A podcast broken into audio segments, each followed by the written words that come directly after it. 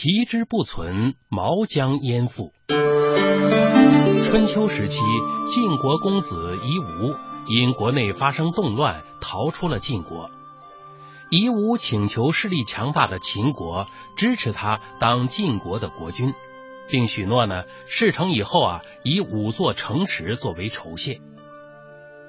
后来在秦国的帮助下，夷吾回到晋国，并登基继位，也就是历史上的晋惠公。可晋惠公一当上国君，却马上派人到秦国致歉。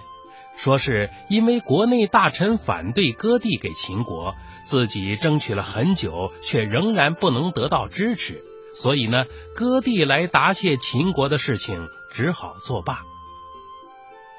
不久，晋国遭受自然灾害，粮食欠收，晋惠公又向秦国买粮。秦国的国君秦穆公听从了大臣百里奚的建议。不计较晋惠公背约失信的前嫌，慷慨的答应了晋国的要求，派了大量的船只将粮食运载到晋国的都城。第二年，秦国发生灾荒，秦穆公于是派人到晋国买粮，晋惠公这一次仍然不想履行诺言。大夫庆正知道这件事后啊，认为晋惠公的做法不妥，他对晋惠公说。这样背弃恩惠，不仁不义，把道德全丢掉了。以后当我们一旦需要援助，谁又会肯帮我们呢？我们还怎么保卫国家呢？另一个大臣国社却说啊，晋国当初没有割让五座城池给秦国，这才是影响秦晋两国关系的根本问题。根本问题不解决，只答应卖粮。就好比只有毛没有皮，没有了皮，毛又能依附在什么地方呢？我们已经违背了诺言，就算再卖粮给秦国，也不能平息秦国的不满。而且呢，现在给秦国救灾，无疑是给敌人助长力量，这事儿啊不能答应。晋惠公最终没有采纳庆正的建议，反而听信了国社的意见，拒绝卖粮给秦国。两年以后，秦国度过灾荒，秦穆公率兵大举讨伐晋国，晋惠公亲自率军抵抗，但因为他的所作所为不得人心，君臣不和，士气不振，结果晋军大败，晋惠公也做了秦国的俘虏。这个成语故事出自于《左传》。如果皮都不存在了，那附着在皮上面的毛又能附着在什么地方呢？这个道理其实是非常显而易见的，经常用来比喻事物失去了基础就不能够存在了。如果不去解决根本问题，就算是解决了其他的枝节问题也是没有用处的。其实啊，任何事情都是一样的道理，基础是根本，是事物赖以存在的依据。如果说您本末倒置，那将是得不偿失的。晋惠公虽然看到自己违背诺言是导致秦晋两国交恶的根本原因，但是却没有采取补救的措施，反而是一次一次的背信弃义，终于在道德上受到所有人的指责，而国家呢也因此受到了严重打击。而相比之下，魏国的魏文侯就英明的多了，反求复兴。有一年呢，魏国一个叫东阳的地方啊。向国家交售的钱粮布帛比往年多出了十倍，为此呢，满朝大臣一齐向魏文侯表示祝贺。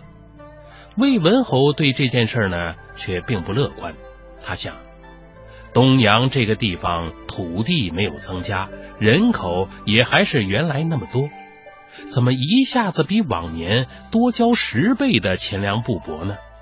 即使是丰收了，可是向国家上缴也是有比例的呀。魏文侯仔细分析了之后啊，认定这是各级官员向下面的老百姓加重税赋征收得来的。魏文侯这时不禁想起了一年前他遇到的一件事。一年前，魏文侯外出巡游的时候啊，在路上见到一个樵夫将羊皮衣呢反穿在身上。背上呢还背了一篓喂牲口的草，魏文侯感到很奇怪，便上前问樵夫：“你为什么要反穿着羊皮衣，把皮板露在外面来背东西呢？”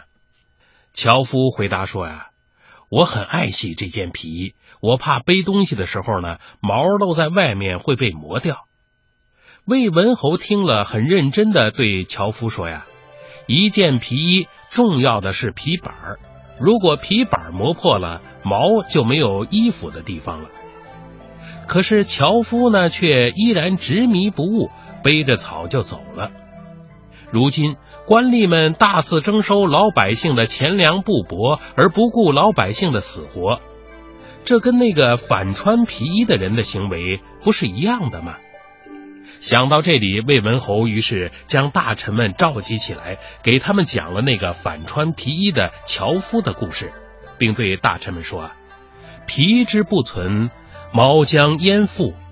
如果老百姓不得安宁，国君的地位也难以巩固。